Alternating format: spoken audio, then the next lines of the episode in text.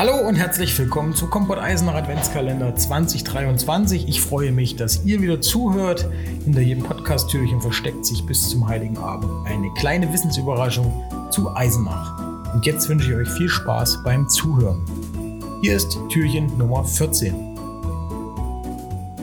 Wer soll da noch durchblicken? Diese Frage stellte meine Stadtratskollegin Gisela Rexroth in der zurückliegenden Stadtratssitzung, als es wieder einmal um ein neues Konzept ging. Im Laufe der Jahre haben sich so viele Konzepte angesammelt, wahrscheinlich kennt keiner mehr genau so deren Inhalt. Das war die Kritik. Auf der Internetseite der Stadt Eisenach ist Folgendes zu finden. Die Stadt Eisenach hat Konzepte zu unterschiedlichen Themenbereichen. Konzepte sind informelle Planungen, die Zukunftsentwürfe darstellen und der Stadt somit einen Orientierungsrahmen bieten. Sie geben einen Gesamtüberblick über Entwicklungsziele und bilden die Grundlagen für die weitere Arbeit. Sie enthalten konkrete Leitbilder, Ziele und einzelne Projekte. Das hört sich schon mal prinzipiell nicht verkehrt an, denn wir sollten ja einen Plan haben, wo wir in unserer Stadt hinwollen. Ich möchte euch mal die einzelnen Konzepte vortragen, die zumindest offiziell auf der Internetseite zu finden sind. Wir haben eine Bibliothekskonzeption, ein Bushaltestellenkonzept, ein gemeindliches Entwicklungskonzept der westlichen Ortsteile, ein gemeindliches Entwicklungskonzept für den Ortsteil Neukirchen. Wir haben ein Integrationskonzept, ein Klimaschutzkonzept. Es gibt einen Lärmaktionsplan der Stadt Eisenach und ein Museumskonzept. Wir haben den Nahverkehrsplan der Wattburg-Region 2022 bis 2027, eine Nachhaltigkeitsstrategie der Stadt Eisenach. Für die Papierkörbe gibt es ein Konzept, genauso wie für den Radverkehr. Es gibt eine Spiel- und Sportstättenleitplanung, ein Standortentwicklungs- und Wirtschaftsförderungskonzept, ein Stadtentwicklungskonzept, eine Verkehr, einen Verkehrsentwicklungsplan bis 2035, es gibt Wohnkonzepte und abschließend ein Zentrenkonzept. Puh, eine ganze Menge. Einer der Gründe für diese vielen Seiten Text ist der von mir bereits öfters kritisierte goldene Zügel. Was ist das? Der goldene Zügel, an dem hängen Städte und Gemeinden. Der Begriff stammt nicht von mir, aber er beschreibt unsere Situation relativ gut. Es geht also darum, das ist, äh, dass, die, dass wir als Städte und Gemeinden, als Kommunen an dem goldenen Zügel von Land und Bund geführt werden. Ich finde dieses Bild ganz gut passend. Was versteckt sich dahinter?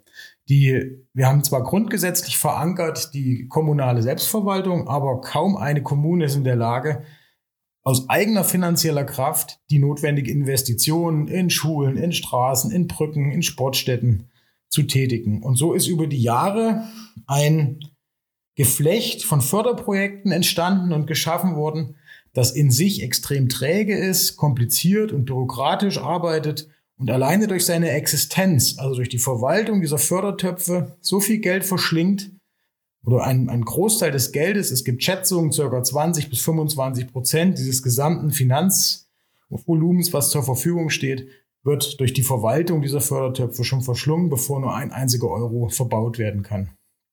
Und das äh, ist ein Thema für sich. Das kann man in einer eigenen Folge mal behandeln. Da gibt es auch Bücher drüber und die Kritik ist äh, viel. Man könnte das Geld, zumindest ein Teil des Geldes, direkt den Kommunen geben, mehr Vertrauen haben in die Umsetzung vor Ort.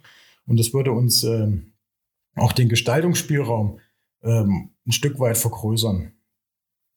Also, und jetzt kommen wir zurück zu den Konzepten. Das hängt nämlich damit indirekt zusammen oder sogar direkt. Um diese verschiedenen Fördertöpfe anzapfen zu können, sind die Konzepte verpflichtend. Das heißt, um einen Fördertopf für Stadtentwicklung anzupacken, brauche ich ein Stadtentwicklungskonzept. Das heißt, die, die Fördermittelgeber wollen sehen, dass wir uns Gedanken gemacht haben, wie wir unsere Stadt entwickeln wollen. Und das hat wiederum in den letzten Jahren dazu geführt, dass es eine sogenannte Beratungswirtschaft gibt, also ganz, ganz viele Beratungsunternehmen und Büros, die sich darauf spezialisiert haben, genau diese Konzepte für Geld maßgeschneidert abzuliefern. Das äh, führt zu unterschiedlichen Qualitäten. Es gibt gute Konzepte, schlechte Konzepte.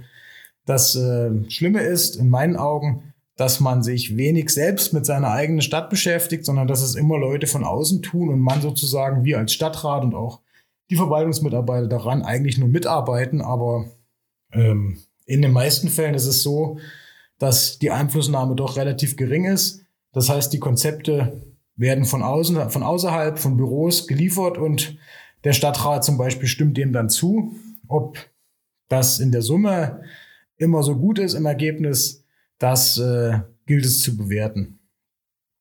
Aber auf der anderen Seite ist es auch notwendig, dass wir Konzepte haben, denn eine Stadt muss sich ja konzeptionell in die Zukunft entwickeln. Und wenn man keinen Plan hat, weiß man auch nicht, wo man hin will. Insofern macht es schon irgendwie Sinn.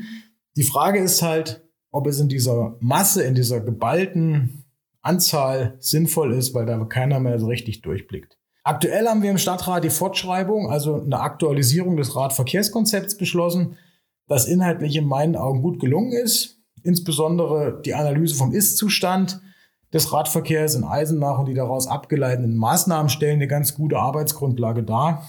Äh, es muss dann halt nur gemacht werden. Es darf aber nicht der Eindruck entstehen, dass es nur in dem Radverkehr geht. Der Radverkehr muss immer zusammen mit den anderen Verkehrsarten gedacht werden. Ich persönlich fahre viel Rad, empfinde das aber als Luxus, denn man braucht, damit das funktioniert, die entsprechende Zeit und man braucht auch einen Arbeitsplatz, der nicht weit weg ist. Denn und kleine Kinder sollte man auch nicht unbedingt dabei haben, weil das auf dem Fahrrad relativ kompliziert ist, beziehungsweise sogar gefährlich aktuell.